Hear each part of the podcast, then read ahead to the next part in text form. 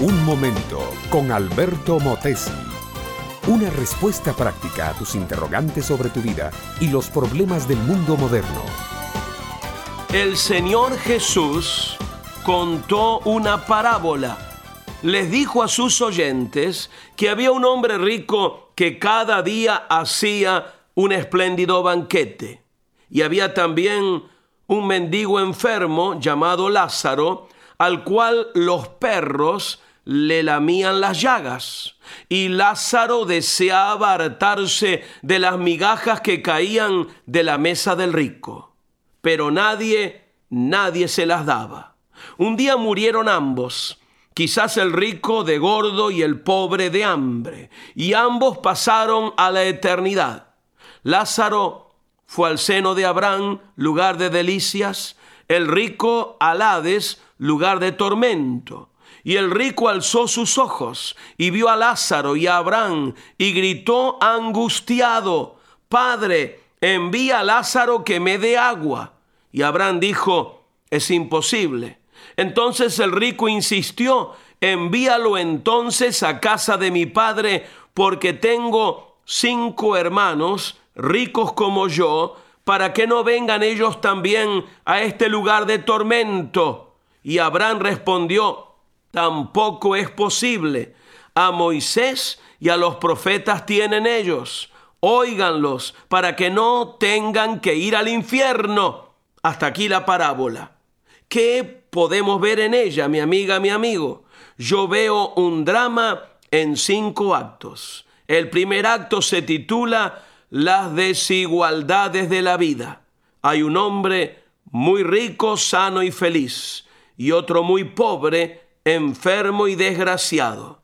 Así es la vida actual, injusticia social, dureza de corazón, miseria y riqueza, felicidad para unos, amargura y dolor para otros. Y el hombre sin saber hallar el equilibrio entre el bien y el mal, entre la dicha y la desgracia. El segundo acto se titula la muerte que todo lo iguala. En el mismo día murieron el rico y el pobre. Y una vez muertos, ¿qué son? Ni el rico es más rico, ni el pobre es más pobre. Ambos no son más que carne corrompible que hay que cubrir de tierra cuanto antes. El tercer acto se llama descorriendo el velo del más allá. Porque Jesús dice, que Lázaro fue al cielo y el rico al infierno, no porque era rico, porque no hay pecado en la riqueza, sino porque era duro e indiferente y no cuidó su alma, sino solamente su cuerpo. El cuarto acto se llama el camino seguro al cielo. Jesús dice, que hay que oír a Moisés y los profetas de Dios, es decir, la Biblia, la palabra de Dios. Solo oyendo el mensaje del Evangelio y creyéndolo, podemos ser salvos y llegar a la gloria por Cristo. ¿Cuál es el quinto acto de este drama? Se llama mi decisión personal. Eso es lo que tú y yo debemos hacer, mi amiga y mi amigo, ante el mensaje de la palabra de Dios. La Biblia dice, cree en el Señor Jesucristo y serás salvo. Y cualquiera que invocare el nombre del Señor será salvo. Es nuestra decisión.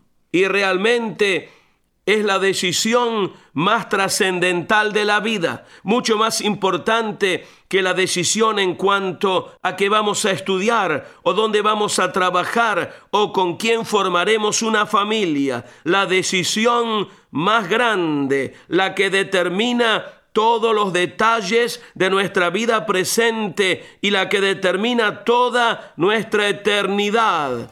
¿Qué vamos a hacer? Con el Señor Jesucristo. Este fue Un Momento con Alberto Motesi. Educación que transforma. ¿Te quieres preparar mejor? Visita Facebook y busca Alberto Motesi University.